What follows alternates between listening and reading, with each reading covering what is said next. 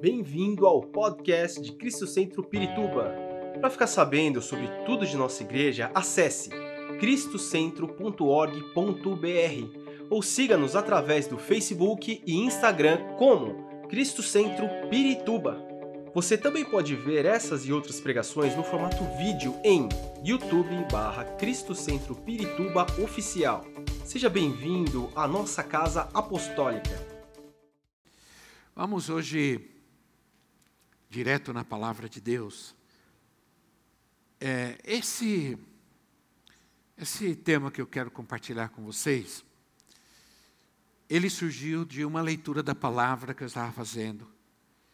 E de repente Deus começou a falar comigo e eu comecei a, a pensar sobre isso.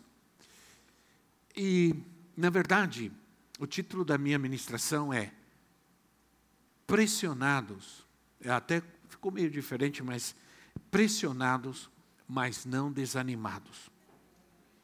Se, se eu perguntar para vocês, quantos de vocês que estão aqui têm algum tipo de pressão na tua vida hoje? Eu acho que nenhum, nenhum de nós que estamos aqui poderíamos dizer, não, não tenho nenhuma pressão na minha vida, está tudo bem. Né? Por isso o apóstolo Paulo diz assim, que e nós vamos ler esse texto, de que de todos os lados nós somos pressionados. Mas eu, eu quero que vocês leiam comigo é, um texto. Eu, nós vamos ler dois textos. Primeiro, nós vamos ler 2 de Coríntios, capítulo 1, do versículo 8 em, até o versículo 11. 2 de Coríntios, capítulo 1, do 8 ao 11. Certamente o Léo que está lá, né? O Léo vai colocar para nós. Aí diz assim, para você acompanhar. Diz assim: Porque não queremos, irmãos, que ignoreis a tribulação que sobreveio, que nos sobreveio, e o apóstolo Paulo está falando dele.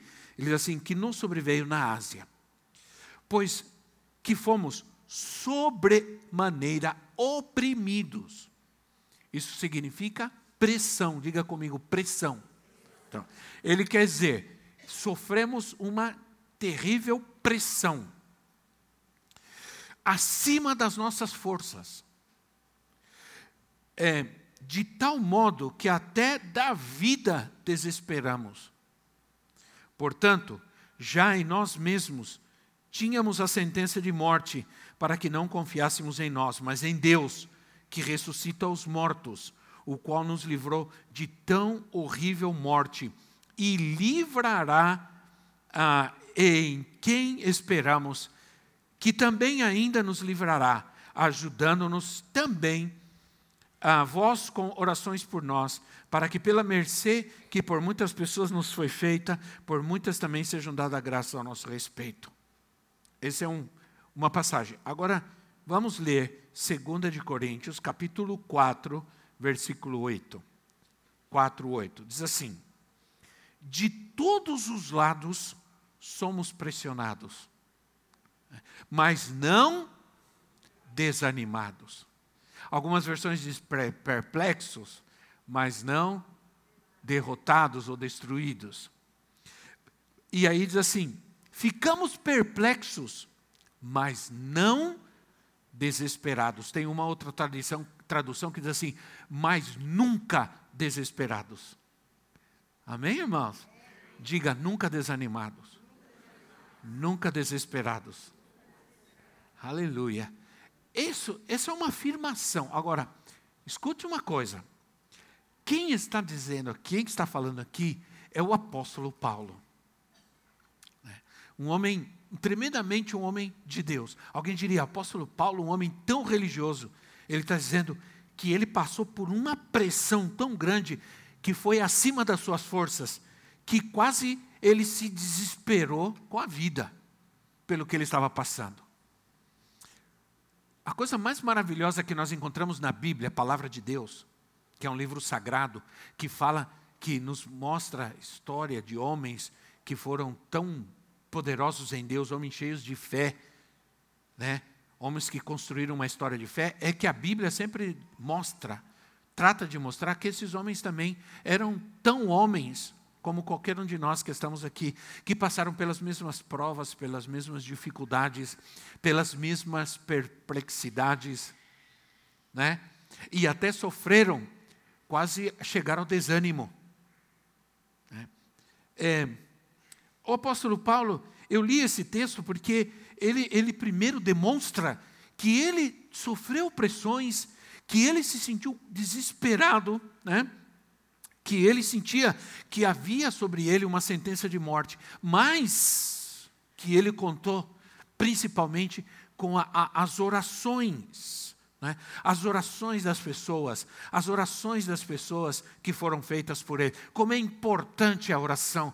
Agora há pouco nós estávamos orando aqui, nós estávamos orando ao Senhor. Não é? Como é importante orar. Jesus nos ensinou a orar. O apóstolo Paulo, Jesus orou. Jesus orou muito. Jesus teve uma vida de oração. Se você quer saber, Jesus, ele orou mais, muito mais, sozinho, em particular, do que em público.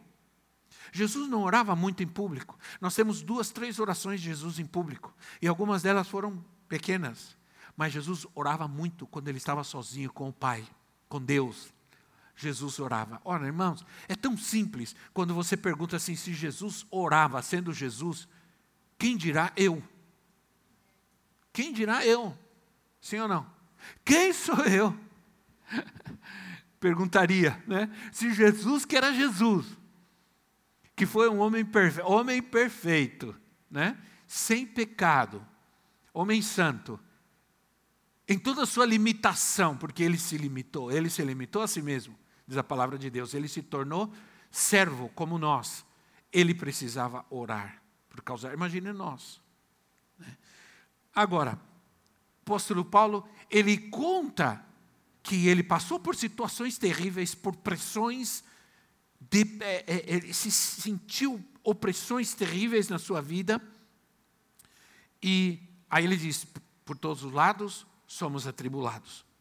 Ele faz um relato de situações difíceis que ele enfrentou, inclusive perigos de morte.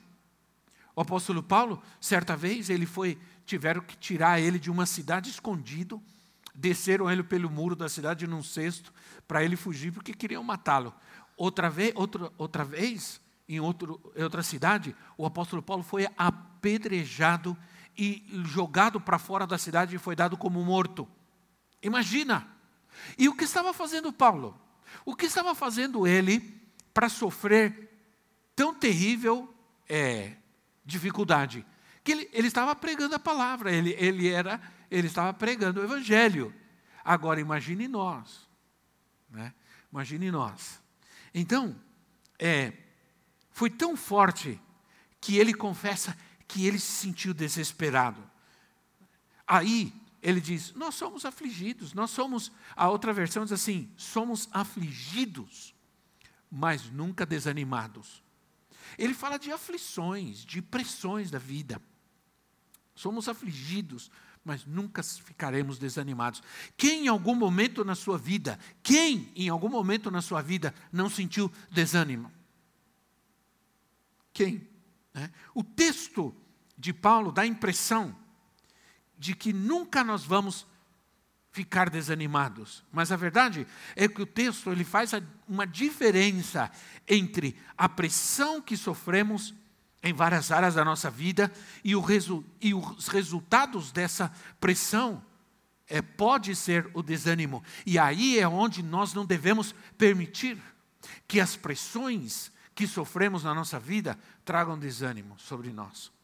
E isso não é uma coisa simples de se fazer. Nós precisamos muito da ajuda do Senhor na nossa vida. Por isso, quando o salmista diz assim: O Senhor é meu pastor e nada me faltará, ele está dizendo assim: na, nas pressões da vida, pela necessidade, pelo alimento, pela proteção e cuidado, o Senhor é o meu pastor. Entende? Quando eu sinto que eu vou sofrer as pressões da necessidade de comer, vestir, por isso Jesus diz: por que, que vocês estão preocupados pelo que vão comer, pelo que vão vestir. O que Jesus está dizendo é: vocês precisam dessas coisas, sim ou não? Precisamos dessas coisas, mas essas coisas não podem tirar a nossa paz. Porque no final das contas, Deus cuida de nós. Meu irmão, se Deus não cuidasse de você, você nem estaria aqui hoje, sim ou não? Você está aqui olhando para mim, sorrindo, vestido, tomou banho para vir para cá, espero, banho quente. É não é? Tomou, não, não sei se não comeu ainda, mas vai comer. Chega até, quer dizer, como que a gente pode dizer que Deus não tem cuidado de nós? Sim ou não? Como podemos dizer que Deus não tem cuidado de nós? Agora, temos pressões? Sim, temos. Sim, temos pressões. Eu quero dizer para vocês que uma das coisas que eu tive que aprender na obra missionária, quando a gente serviu a Deus fora do país, foi depender totalmente, totalmente de Deus. De chegar um momento da nossa vida, ter que aprender como reagir quando você põe a mão no bolso e não tem um centavo, nem no banco, nem, nem não tem dinheiro no banco, não tem cartão de crédito, não tem não tem a mamãe nem o papai para pedir, porque eu estava em Guatemala, a 8 mil quilômetros daqui. Não tinha comunicação, não tinha um WhatsApp para pedir assim, irmãos, estou atribulado, não tenho dinheiro, quem puder me ajudar nesse momento. Geralmente isso, toma cuidado, que geralmente isso aí é golpe, né?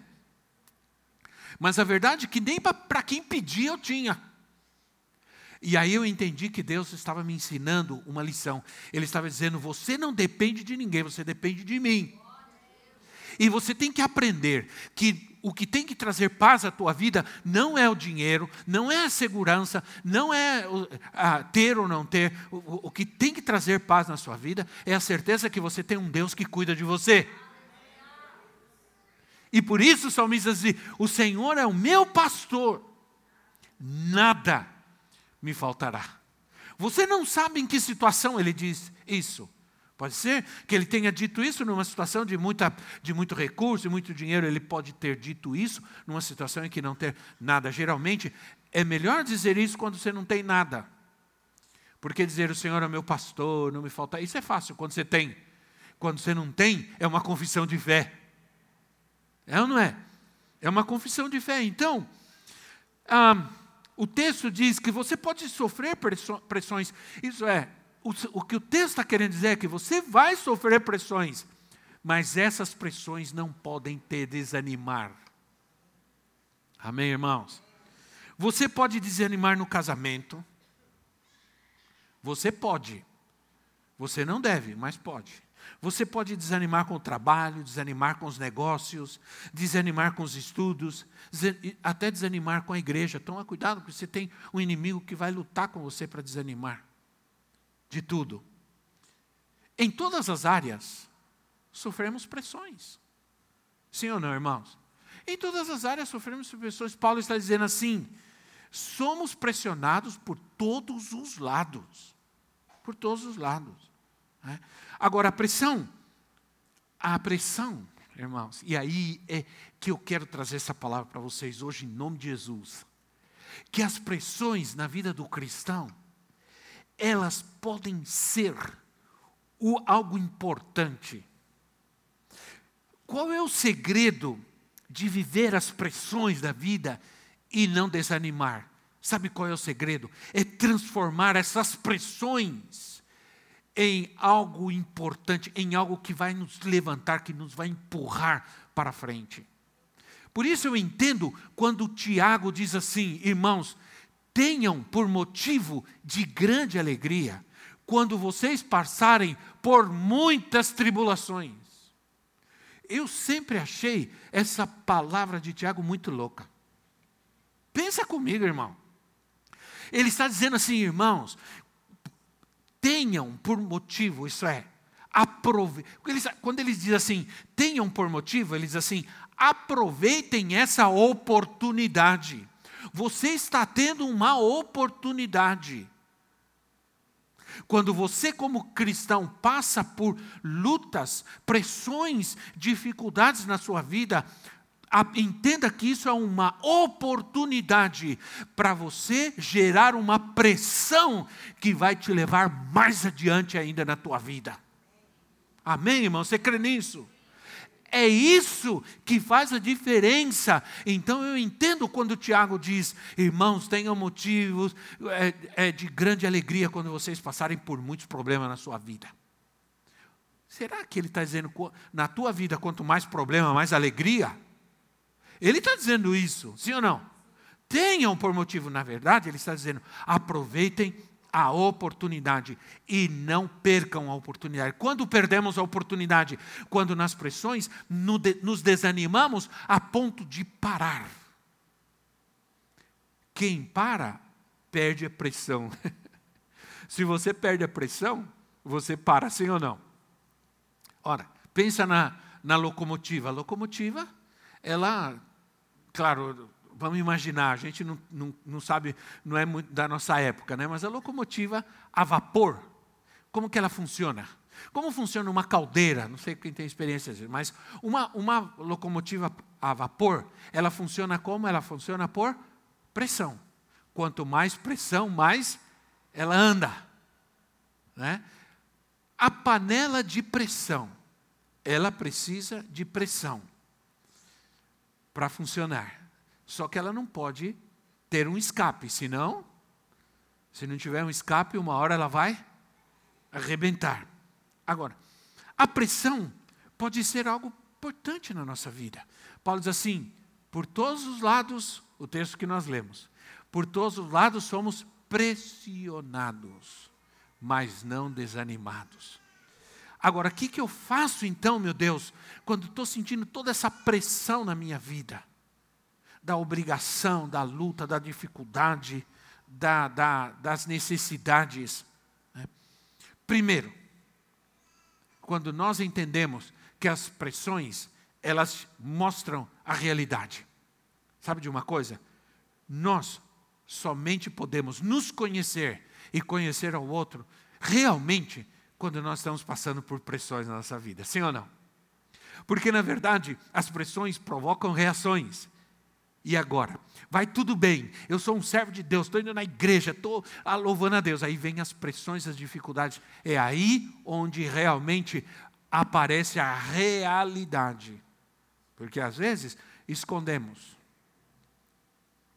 Não se pode avaliar alguém num dia de festa. né? Não se pode avaliar alguém no dia de festa. Porque no dia de festa tudo é maravilhoso, principalmente depois do terceiro copo, quarto copo de cerveja. Só alegria. Sim ou não? Então você não pode avaliar uma pessoa na festa, mas avalie as atitudes e as reações de uma pessoa nos dias difíceis. É aí onde você vai ver a realidade. Sim ou não, irmãos? Tem gente que diz assim: casa e depois de poucos dias de casado, já começa a reclamar. Ah, mas eu não sabia que ele era assim. Agora, meu filho, é a realidade. Antigamente era mais difícil ainda, porque hoje em dia não sei, né, irmão? Tudo rola antes do casamento, então quando chega lá já aconteceu tudo. Então não sei como é que acontece. Mas sabe de uma coisa?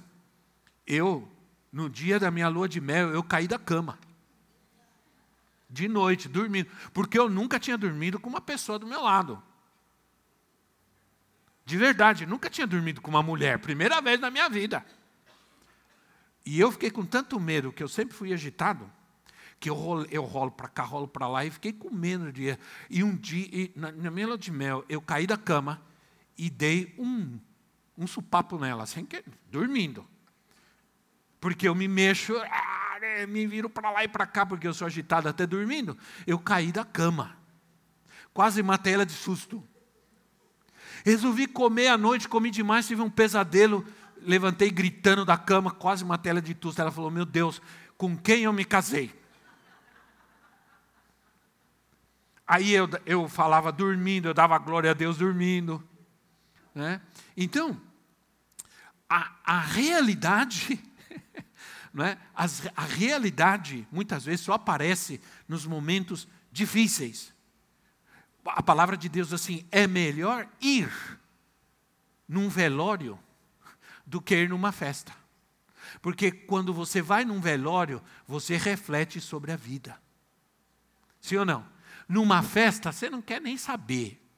Você quer só aproveitar. Mas quando você vai no velório, você vai, olha para aquele corpo ali e você fala assim: bom, um dia eu vou chegar lá, e aí? é a Bíblia tem tanta sabedoria nesse sentido. A, a pressão também produz realidade. É, a composição química do carvão né, e do diamante é a mesma. É a mesma, né? Do carvão mineral. É a mesma. O que torna eles diferente é que o, car, que, perdão, que o, o diamante ele é submetido a pressões altíssimas. Então o carvão, quando ele é submetido a pressões altíssimas, a temperaturas altíssimas, ele muda a sua consistência. E ele fica muito mais bonito que o carvão, sim ou não? Muito mais resistente que o carvão, porque muda a sua consistência. Irmãos, na vida do crente, Pensa comigo, é isso que a palavra de Deus está dizendo, que na sua vida, que Deus está tratando você como um, um, diamante, que as pressões da vida, o único propósito que tem é tornar você uma pessoa consistentemente melhor, mais forte, mais dura, mais resistente. Olha, já passei por tantas coisas na minha vida, né? Hoje, antes eu era muito mais atingível. Qualquer coisa me atingia muito, me afetava muito. Quando alguém falava alguma coisa de mim, eu tinha muita preocupação com a minha imagem, com aquilo que as pessoas pensavam de mim. Me preocupava muito com isso, chorava muito. E quando acontecia algum problema, eu dizia: Senhor, onde eu falhei, onde eu errei, me culpava muito. Mas Deus estava tratando comigo e Deus estava lapidando a minha vida. Isso, essas pressões só foram trazendo mais resistência. Né? A pressão produz resistência. A mesma coisa acontece na nossa vida, né, irmãos? Ah, claro, é, a gente, a nossa composição espiritual é diferente por causa de cada experiência que a gente tem na nossa vida com Deus, né? Eu tive tanta experiência com Deus nessa área da eh, suprir, da, suprir as necessidades, das necessidades, que hoje eu, eu, eu, descanso na certeza que Deus cuida tanto de nós. Né? A pressão também produz poder. Poder. Há uma relação muito proporcional entre poder e pressão. Quanto mais pressão, mais poder na nossa vida, na vida do crente. Amém, irmãos? Ora, não há poder sem uma pressão equivalente. Às vezes você fica orando e pedindo para Deus, Senhor, quero, Senhor, eu quero poder, eu quero poder na minha vida. Cuidado com o que você está pedindo para Deus. Você está pedindo poder, Deus vai te dar as pressões para equivaler a esse poder. Porque para ter poder eu preciso pressões. Né? Então, Deus vai. Para que, que Deus me dá armas? Para eu ficar parado andando. Para que Deus me dá armas? Para ficar pesado e não fazer nada? Não, se, se eu peço as armas para Deus, é para eu lutar. Se eu peço fé, é para ter situações na minha vida para exercer essa fé. Né? Então, vamos ver rapidamente cada aspecto desse, porque o primeiro eu falei, pressões produz realidade. Né? Muitas pessoas parecem tão espirituais, tão firmes, quando tudo vai bem, mas quando aparece a pressão, elas às vezes nos surpreendem com as suas atitudes. Né? Nos surpreendem. Muitas vezes, eu, eu vou usar uma expressão, eu não sei quantos já tiveram, eu já tive uma vez na minha vida, faz muito tempo, quando tiveram um furúnculo. Sabe o que é o furúnculo? Né? Tem gente que tem propensão a ter essas coisas. Né? É, é um negócio meio complicado, né? Vira um, uma, Sabe como se resolve aquele negócio? Sabe como se resolve? Você vai no médico, sabe o que ele vai fazer com o furúnculo? Ele vai apertar aquele negócio. E vai doer muito. Sim ou não? Mas ele aperta aquilo para expulgar, expurgar, para tirar o mal, para tratar. Não dá para tratar com, aquele, com, aquela, com, aquela, com aquela inflamação ali. Ele tem que apertar, expurgar aquilo e depois tratar. Né? um, às vezes vai ter alguma dor, mas ele espreme aquele tumor para trazer a cura. Essa situação gera alguma dor, mas no final vai trazer a cura. É como a gente, quando a gente era criança, chegava ralado em casa, até escondia, porque a primeira coisa que a mamãe fazia era vir com bendito metiolate. Negócio ardia que a gente gritava, sim ou não? E quando você gritava, a mamãe falava assim: Filho, não se preocupe, é para sarar. Dói, mas é para sarar. Existem coisas que a gente toma que é amargo. A minha avó, ela, ela fazia um chá de um negócio chamado carqueja. O negócio amargo aquele negócio. E a gente não estava assistindo bem. Lá vinha minha avó com carqueja. Ela falou assim: meu, eu vou dar carqueja para você. Ela falava. Aí ela punha aquele chá, ela fazia aquele chá. E como era ruim aquilo. Como era amargo aquele negócio. Mas ela falou assim: é amargo, é ruim, mas vai, vai fazer bem. Então a ideia é, e, às vezes, irmãos, não existe poder sem pressão, não existe cura sem dor. A, gente não queria passar por nada do que estamos passando ou passamos, mas às vezes Deus permite né, para Ele trazer a cura à nossa vida. Né? Às vezes, se nós não tivéssemos aquela dor, aquela tristeza, aquela dor, nós não, não buscaríamos a Deus. Nós estaríamos em casa acostumados, tranquilos, sossegados, né? Porque às vezes os problemas e as necessidades é que nos levam a Deus. Então, a, a nossa reação às pressões pode ser muitas vezes fuga, né? negação. É, ou a gente foge, ou a gente nega, ou a gente se esconde, ou a gente se prostra, desanima, ou a gente se frustra. E esse é o desânimo. E o Senhor está dizendo: não permita que nenhuma dessas coisas aconteça na sua vida. Agora, também possui aquilo que eu disse: pressão produz realidade. Deus é o carvão e o diamante. Deus permite as pressões para nos transformar. Diz a Bíblia que nós estamos sendo transformados. Todos nós estamos num processo de transformação. Infelizmente, no mundo se criou a ideia que ir à igreja, ser um crente, é ser uma pessoa perfeita, que não faz nada de errado.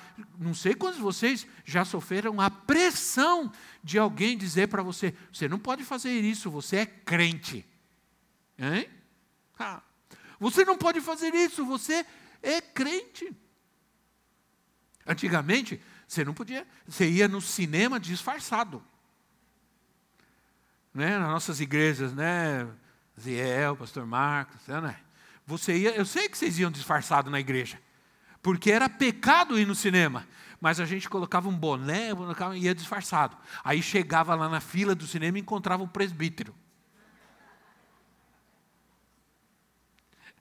Então, eu me lembro bem que tinha uma pessoa dessas que na televisão era pecado, e a gente foi morar num lugar que era parede, parede. Aqueles, aqueles sobrados geminados parede com parede. Aí o irmão chegava da igreja de terno, gravata, com a Bíblia de dois quilos assim. Ele chegava, passava um tempo, daqui a pouco você escutava se abrir o armário. Aí você escutava plim, plim. Né? Aí fechava o armário. Era, a gente sofria pressões, porque as pessoas nos pressionavam. Você não pode fazer isso, você não pode jogar bola, você não pode. Né? E às vezes a gente errava, pecava, falhava, e as pessoas nos condenavam, e a pressão era grande. Mas Deus permite as lutas, dificuldades, não é para a gente desanimar. Não é para você desanimar. Como crente em Jesus Cristo, os problemas, as dificuldades, seja no casamento, seja no trabalho, seja desemprego, seja o que for, não é para você desanimar não é para você desanimar. Deus está trabalhando na sua vida. Deus está te tornando uma pessoa melhor. E olha que você já é uma pessoa excelente. Pelo menos a maioria dos seres que eu conheço já. Né? Então, a pressão produz poder. Então, há uma relação entre, na nossa vida como crentes, como cristãos, há uma relação. Grande entre necessidade, lutas, batalhas e poder. É, irmão, está sem trabalho, está difícil. É, mas eu, Deus está trabalhando na minha vida, Deus está gerando mais poder em mim. E quando eu avançar, eu vou longe. Cuidado, que eu não vou parar. Então, agora, a pressão precisa ser canalizada. Né? É, muitas, muitos pedem poder para Deus, mas tenha cuidado, porque Deus sempre vai enviar pressão para permitir a pressão para gerar poder. A pressão que sofremos, a pressão para vencer o pecado. Não é propósito de Deus que a gente viva pressionado para não fazer nada que desagrada a Deus. A gente precisa se esforçar muito para agradar a Deus. Mas você não pode viver essa pressão, porque na sua vida tem que ser natural não pecar. A Bíblia diz: aquele que é nascido de novo não vai pecar habitualmente. Não vai pecar habitualmente. O pecado não vai ter domínio sobre nós, mas nós vamos falhar. Nós vamos, em algum momento da nossa vida, a gente vai falhar. Por isso, Davi diz: Senhor, perdoa-me dos pecados que eu não tenho consciência que os cometi, me perdoa, Senhor. Ele entende sua fraqueza, sua debilidade. A gente não pode viver essa essa essa pressão, sabe por quê? Porque o Senhor já nos livrou do domínio do pecado e da morte. O pecado, diz Paulo, já não tem domínio sobre nós. Amém, irmãos? Não tem domínio sobre nós. Nós não podemos viver a pressão. Eu não posso pecar, não posso pecar, não posso. Você viver assim, não é essa vida cristã que ele tem para nós. Isso é vida religiosa. Não. Não pecar tem que ser natural em mim. Não fazer coisa errada tem que ser natural na minha vida. Né? Outro dia, nós tínhamos, não faz muito tempo, nós tínhamos dois carros em casa. Aí um quebrou. Aí alguém falou: não, mas você pode pedir um coisa, um, um guincho e põe no, no, na placa do outro carro. Não tem problema. E daí o outro tem seguro e tudo. Eu falei assim: hum, hum, hum. não, senhor. Não posso fazer isso. Não está em mim fazer isso. Eu não consigo fazer isso. É diferente do que oh, será, mas de repente se eu der um jeito. Né? Não, não existe jeito. O Jesus disse: na vida do crente, é sim, sim, não, não. Ponto final. Não existe mais ou menos, talvez, eh, vamos dar um jeitinho, porque o brasileiro sabe dar jeitinho né, em tudo. Então, a pressão das necessidades. A pressão, às vezes, faz a oração poderosa. Quando a gente está passando por necessidades na nossa vida. A minha, minha mãe sempre ensinou a gente a orar nas necessidades. A gente ensinou os nossos filhos, às vezes, nós ensinamos os nossos filhos que aquilo que nós não podíamos dar para eles, Deus poderia. Deus poderia. Né?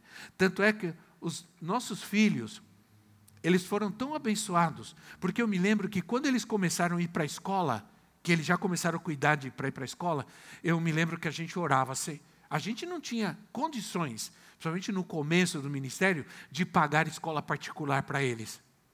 Aliás, é, muitos anos depois que nós fomos ter condições. Mas no começo, a gente em casa não tinha nem sofá para sentar, quanto mais pagar uma escola particular. No começo da igreja, quando a igreja estava começando. Aí um dia, quando ele, eles, já no próximo ano, dois deles já iam começar, da idade para ir para a escola, chega um casal na igreja. Aí um dia, chega essa irmã e diz assim: Pastor, os seus filhos vão, já, já vão. Não, ano que vem, já vão para a escola o ano que vem. Mas você já tem escola para eles e tudo mais? Não, ainda não. Nós, nós estamos ensinando eles a orar, pedir a Deus. Ela falou assim: não tem problema, eu sou coordenadora de muitos anos de uma grande escola aqui em São Paulo, não vou dizer nem aonde, num bairro muito, um bairro nível classe média alta aqui em São Paulo, eu sou, e eu vou buscar uma, uma bolsa de estudo para eles. Eu vou falar com a diretora, é minha amiga de muitos anos. Foi. Passou um tempo, ela voltou e falou: consegui bolsa integral para os seus dois filhos. Eles estudaram nos melhores colégios de São Paulo, do primeiro ao quarto ano, se eu não me engano, sem pagar nada. Até ela falou assim: não se preocupa, que sobraram uniformes do ano passado aí, que ninguém comprou, até uniforme eu já tenho para eles. Né? Aí você fala, mas isso é muita sorte. Não é não, não é não. Não é não, irmã. Não é não, é Deus mesmo. Muita gente diz, é sorte, não é sorte não. Não é sorte, é Deus. Amém, irmãos?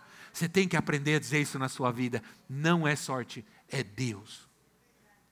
E foi uma bênção, porque a única coisa que nós tínhamos que fazer é ir para aquela escola buscá-los. Levar e trazer. Aí houve uma época que também a gente ganhou um transporte, aí eles tinham transporte escolar também. Né? Então, tudo era Deus.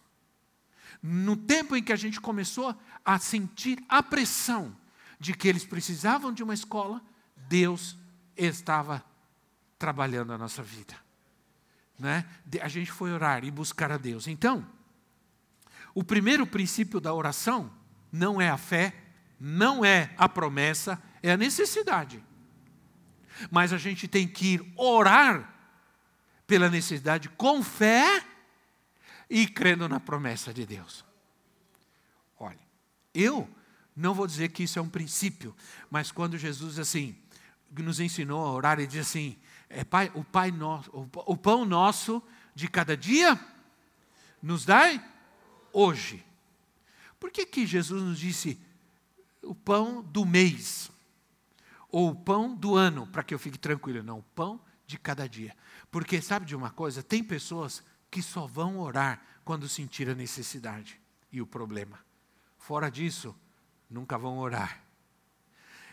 Exercer fé é importante porque agora a gente sabe que quando você vai orar, mesmo que você vá orar por uma necessidade, você tem que crer, ter fé e crer nas promessas de Deus. Né? Então, eu mesmo, diz a palavra de Deus, o primeiro princípio é esse: a pressão das, das, das circunstâncias da vida, o poder da ressurreição. Para conhecer o poder da ressurreição, no meio dos sofrimentos, Jesus teve que morrer para conhecer o perdão, para viver o poder da ressurreição. É. Como Deus às vezes permite as dificuldades da nossa vida. Minha vida financeira morreu, minha, meu casamento morreu, minha fé. Morreu. Deus permite muitas vezes que a, a morte sobrevenha sobre áreas da nossa vida com o único propósito de que a gente, que o, a gente viva o poder da ressurreição e se levante no meio das cinzas. A cidade de Deus, a, Jerusalém, foi totalmente destruída. Cinzas, cinzas. Alguém olhava para aquela cidade e diria: essa cidade morreu, acabou. Mas o Senhor levantou aquela cidade de novo. O Senhor reconstruiu o templo, reconstruiu a cidade novamente, restaurou a sua glória. Amém, irmãos? A vida cristã é uma vida de ressurreição. Quando você se batiza aqui, né? Por isso a gente não se batiza só jogando aguinha. A gente vai ali. Por quê? Porque tem um, um significado muito profundo. Eu morri para o mundo, mas eu não fiquei morto lá.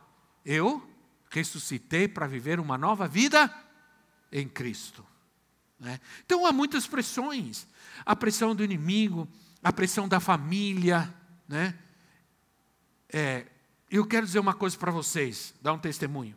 Em algum momento, Deus me disse, e eu sofri muito com isso também. Sofri muita pressão. Eu era o filho mais velho. Aliás, eu sou o filho mais velho. Nós somos cinco, eu sou o mais velho. Sempre sofri muita pressão por causa disso. Eu sempre me cobrei muito com relação à família, é, aos meus irmãos, minha mãe, minha avó. Né? Não minha esposa, meus filhos, mas a, os meus familiares os demais parentes, né? Porque diz um pastor famoso aí que família é tua esposa teus filhos, o resto é parente. Eu não sei se tem diferença, mas deve ter, né? Mas eu me sentia muita responsabilidade, muita cobrança, e eu me pressionava demais em ajudar, em apoiar, em, em incentivar, em motivar. Tanto que até eu, é, eu perdia, às vezes, o equilíbrio, a direção, exagerava nisso. Né? E aí um dia o Senhor falou comigo: você tem que entregar isso. Me entrega a mim essa responsabilidade. Ela não é sua, é minha. E Deus me deu descanso. Às vezes você está assumindo coisas que Deus não quer que você assuma, que já não é responsabilidade tua. Você precisa entregar para Ele. Deixa Deus tomar isso aí, deixa Deus trabalhar. Às vezes Deus, Deus quer trabalhar na vida do seu filho, da sua filha, nessa situação, Deus quer trabalhar para transformar, né? A pressão do casamento são causa de situações naturais que surgem, as necessidades, a responsabilidade de suprir a família, né? as diferenças. Paulo diz assim: de todos os lados somos pressionados.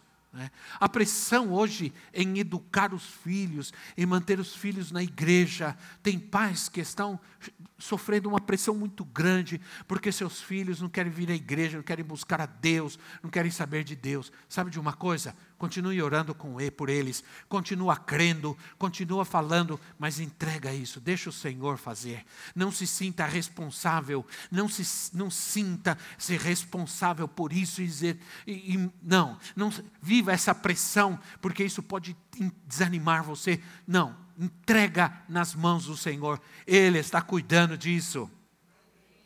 Ele está cuidando dessa necessidade, Ele está cuidando dessa situação, Ele está tratando com isso. Você só creia, creia, não se deixa desanimar, não se deixe desanimar.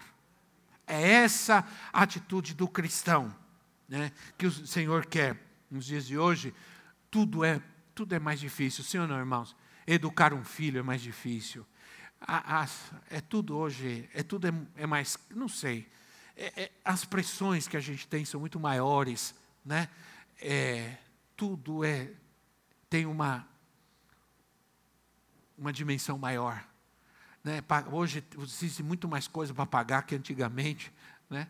É, tudo é, se você paga um, um convênio, você é, uma coisa, né? As pessoas hoje falam, não consigo pagar um convênio. Aí, quando você precisa de um atendimento médico, é uma luta, uma dificuldade. Né? Sofrer pressão. Eu, eu, irmãos, eu faz uns dois anos, três anos, que eu andei com meu carro sem seguro. Porque eu, meu Deus do céu, eu não. Aí eu fui lá, pus a mão falei, Senhor, guarda meu carro, seja os, de onde você tem seguro no carro? Não tenho. Qual, mas não tem tem seguro no seu carro? Tem. Hoje eu falo assim. Seu carro tem seguro? Tem. Qual é o seguro? Seguro céu. Conhece o seguro? Céu. Ué, oração. Vou orar porque eu não consigo pagar 8 mil reais num seguro. Hum, né? Eu não tenho esse dinheiro. Então eu vou orar. E Deus vai guardar. Agora eu tenho que obedecer. Escute bem. Porque é bom falar sobre isso, mas cuidado, porque é bom obedecer. Porque se eu passar o farol vermelho, o anjo vai ficar.